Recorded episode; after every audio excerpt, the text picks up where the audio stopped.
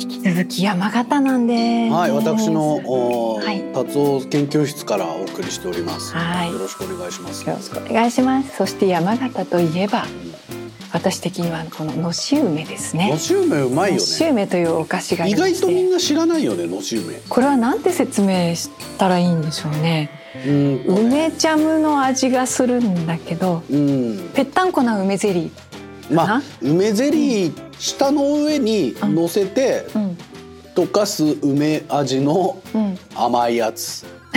梅シート。とあそうね梅シートうん。梅シートグミまでいかないってう感じ。んグミまでいかないうんグミよりは溶けやすい感じの美味しいねゼリー俺はねのお菓子これすごい好きな味なんですよね。いや私も大好きこれ、ただう、ん、やっぱじじみばばみはありますよね。その和菓子ジャンルとしては あります。ううんあの少量をねねぶねぶしながら食べるお菓子っていうところがまたこうちょっと普段はなんか本当になんだろうな。本当にただのしただけの、うんうん。あの梅シートみたいな感じなんですけど、うん。今回こういう、これはねこういうちゃんと型抜きのうん。季節のもみじとかイチョウとか栗の形をしたのし梅でしてね。いやもう見た瞬間可愛いって前前回来た時はやっぱ違う形だったんだけど今秋だから変わってるじゃない？こういう季節によってね形が変わるお菓子ってもう最高じゃないですか、うん和菓子いいやっぱさ、ねこういうの見て僕はやっぱ最初面白いって思っちゃうんですよね。ほうああこういいうの考えたんだみたいな。あー可愛いってなんないんですよね。うんうんそこがやっぱ決定的に違うなと思います。あー私は見た瞬間この型抜きのね梅ゼリーあ可愛い。何かを見た時のうん。一発目に可愛いって天然で出てこないですよねやっぱなかなか。あー。可愛いがすごいはい狭いんですよね、はいはいはい。じゃあ見てうわ可愛いって無条件で今まで言ったものっていうのは何だろう？まあ猫ですよあ猫ぐらい。ーあーそれは可愛い。畑さんってやっぱ可愛いがすごい広いと思うんですよ。やっぱ俺のし梅見て一発目に可愛いってなんないんで何でもそうあなんですけーじゃあ今ねこのテーブルの上にうさぎの形をしたおまんじゅうもあるんだけど、はい。これ見た時はどう可愛いってならない？どうさぎだなって思う。ね だから、あ確かに言われてみれば可愛いとは思うけど、言われないと多分可愛いってすぐ出てこない。あうさぎの顔がついたまんじゅうだな。っうーんなんかていう感じ？可愛い顔しとけば売れるとでも？みたいな風に思っちゃう。ひねくれてる 素直に受け止めようよ。心を開可こうよ。愛いが狭いから、多分、あ可愛いって言う人もいるだろうなぐらいな感じかもしれない。可愛いって言われたら確かには、確かに見ようによっては可愛いかこれはってなるからわからない。分かった。あのね可愛さを求めてないんじゃない？人生に。求めてない、だからだと思う。うん、言われてみればこれ可愛いんですよ。可愛い。うん。のし梅ただやっぱ畑さんに言われないと可愛いっていう眼鏡をかけて見れないっていう感じですかね。だから求めてないんだろうね、うん。本当に。うん。こう畑さんの素敵と畑さんの可愛いはうん。勉強になる。あ言い方そっか。そのこれ可愛いんだっていう感じですかね、あだから常に求めてるから素敵と可愛いを。うん、もうね世の中の素敵と可愛いを見逃したくないちょっとでも可愛いと思ったらもうあ可愛いって言って、うんもうこう眺めたり手に取ってあ可愛いってこう言い続けてまあなんなら買って持って帰りたい。そろそろ始めましょうか今、すごい、はい、熱中してた。はい、始めましょうかね。感情言語化研究所。感情の言語化について研究してみようではないかという探求ラジオ研究所所長作詞家でシンガーソングライターの畑明です。さあみんなで感情を言語化してみましょう。マスコットキャラクターそして漫才師の三級達夫です。この感情に名前あるこの感情なんて言ったらいいの？言語化以前の感覚を言語化してみたいと思います。今ちょっと可愛いについてね、うん。もう白熱して語ってしまいましたが今日もね、うん。メールが届いてるんです。あ嬉しいですね。ありがとうございます。のっぴさんからいただきました、ありがとうございます。ありがとうございます。畑明さん三級達夫さんはじめまして。はじめまして。のっぴと申します。のっぴさん。いつも楽しく拝聴しておりあます。嬉しい。早速なんですが、はい。やりたいとやらなきゃの間の気持ち、をうまく言語化できなくて困っています。はい、例えば YouTube で感情言語化研究所が更新されるとうん。聞かなきゃと思うんですが、うん。この気持ちは本来聞きたいから発しているものだと思うんです、だからいつも更新されたから聞かなきゃと口にした後いやうん。聞きたいに言い直してしまいます、うんうんうん。しかし聞きたいも何か違うような気がしてモヤモヤしています。うん。畑明さんサンキュー達夫さんならどう言語化されますか？もしそれをうまく言い表せる言葉があればぜひ教えていただきたいです。はいのっぴさんありがとうございます。ある？これよくわかる？あわかる。これある？だから畑さんももうピカチュウ出たら買わなきゃになってるでしょ。まあある程度ね、そうですよね。うん。ちょうどね私ねその言い方に悩んでたっていうか。いやこれわかる。超わかる、うん。で私の場合の悩みはあの練習ね。歌とか、まあ、練習をしなきゃっうんてこう思うの朝ね。義務ね。でその時にいや違う違うの。その練習したいの。そうそうそうそう。練習したいの、で直すよね。うん、練習したいのになんでしなきゃとか言ってんだろうなとか思って。なるなるなるいやいやだから歌の練習も鍵盤の練習も自分がやりたくてやってることだからやりたい。なんでこうその義務のようにねあの歌わなきゃとか言ってるのおかしいでしょそれっていうのを、うん。ここのとこねずっとね朝繰り返していたんですよ。わかる。その会話を自分の中で。あれ？なんでそう思っちゃうんだろう？そして言っちゃうんだろう？そしてここに違和感を感じてるのはなぜなんだろう？っていう同じことをのっぴさんがわかる。お便りを送ってくださって。これはようん。くオタクあるあるじゃないですかでも。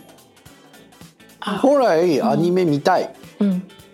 漫画読みたい。うんゲームやりたいからアニメ見たりよ漫画読んだりゲームをやってるわけです。プレイしてるわけです、でとにかく量を摂取したいってなるから、うん。いっぱい見てるうちになんか知んないけど見たい。あい見なきゃ読まなきゃ、になってくるうんでしょ、うん。なってるなってるここですよ。だからこれ「アズマンガ大王」で言えばもう神楽さんが部活やってて苦しくなった時に なんでこんな苦しい思いになっちゃってんだろう好きで始めたはずなのにみたいなことを、うん。うんアニメオリジナルシーンで語ってました。あの回大好きです。あの夜桜が綺麗な回でした。すいません。僕「アズマンガ大王」で人生の半分以上が構成されちゃってる人間みたいない感じになっちゃってるんですけど。すごく私には伝わるんだけど。すごく私には伝わるけどこ一般に伝わるかは。わからないそうだよね。だから好きでやってることにまでなんとかしなきゃって言っちゃうこの気持ち。そう何なんだろうね。だから、うん。これ前回もありましたけど、うん。可愛いって言いたいっていうね伝えたいっていう気持ちが、その毎日違う可愛さを言わなきゃになっちゃうともうそれダメだと思う。うんうんうんやっぱ内から起こる、うん。あ伝えたいなっていう気持ちがやっぱ一番大事だと思うんで、うん。うん。そうなんだよねこうあなんとかしなきゃっていう時の喜びの方が大きい時もあるわけじゃない？本がたくさんあってああもうこんなに本があって読まなきゃ大変っていう本来はワクワク感で使いたいところになんか忍び寄ってくる義務感みたいな、うんその義務感だけを排除したい、どうしたらいいんだろうね。そして、うん。なんかなんて言えばいいんだろうねっていうところですよね、そう。これはもうみんなが抱えてる問題じゃないですか。そう。で私もその言語化ができてないんですよ。うん。あー。歌わなきゃ違う違う、まあそうなんだよね。そうなんだよね。うん、このなんとかしなきゃっていうのって私子供の時はもうちょっとそれって前向きな意味で使ってた気がすうる。ん。あもっと練習しなきゃっていうのも、うん練習したらもっと上手になれるから、うんなれるから頑張るんだっていうこうすごくニコニコ笑いながら練習しなきゃって言ってた気がするんだけれどもだんだんそれが続けていくと練習しなきゃ多分その努力が報われないってことを知ってしまったからかもしれない。うんどんなに練習してもすごく才能がある人がちょちょいと練習したのにはかなわないとかいうのを知ってしまうとなんとなくこうモヤモヤが入り込んでくるのかもしれない。報われない。だからそれと全く同じことを「東がだよ」で神楽さんが言ってました。神楽さん、うん。アニメオリジナルだとこん。なこと言うん。だって俺は思ったん。ですよ。うん。どうしてもそれ2回目ですけど言わせてください。そうだね。言語化難しいなこれ。うん。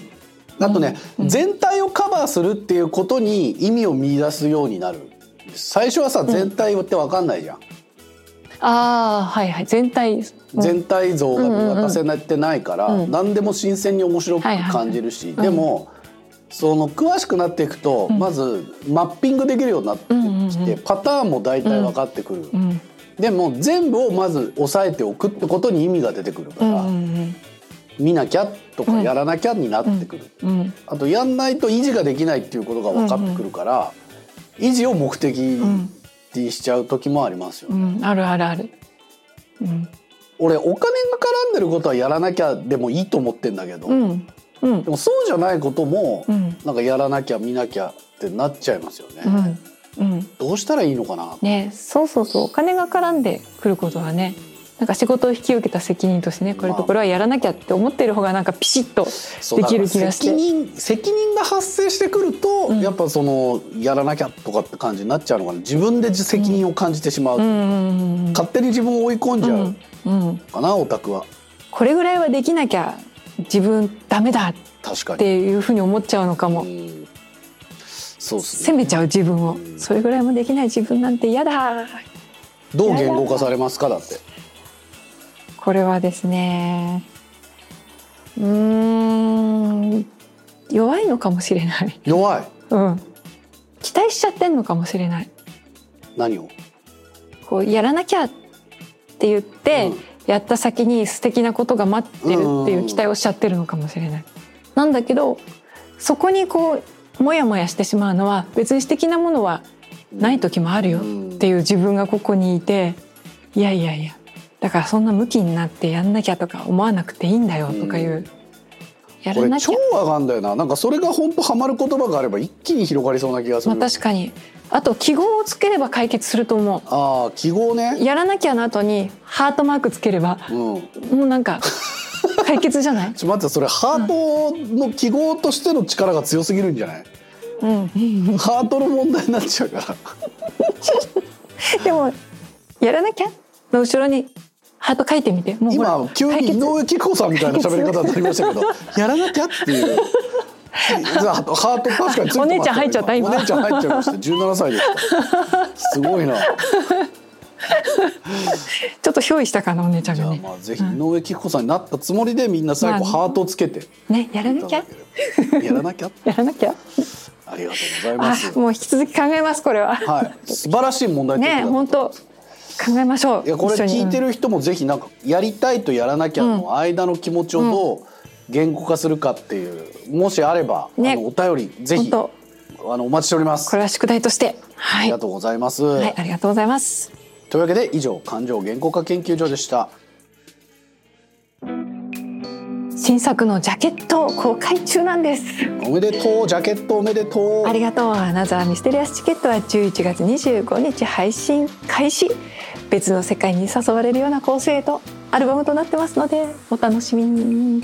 これはぜひね、はい。えーお楽しみいただければと思いはい。ます、そして還元券ではお便りをお待ちしてます。感情に関すること何でも感情にチクリと刺さったくだらない疑問曲の感想普通のお便りも歓迎です。お便りは配信場所にあるメールフォームからどうぞ。SNS での感想はハッシュタグカタカナの還元券で共有中です。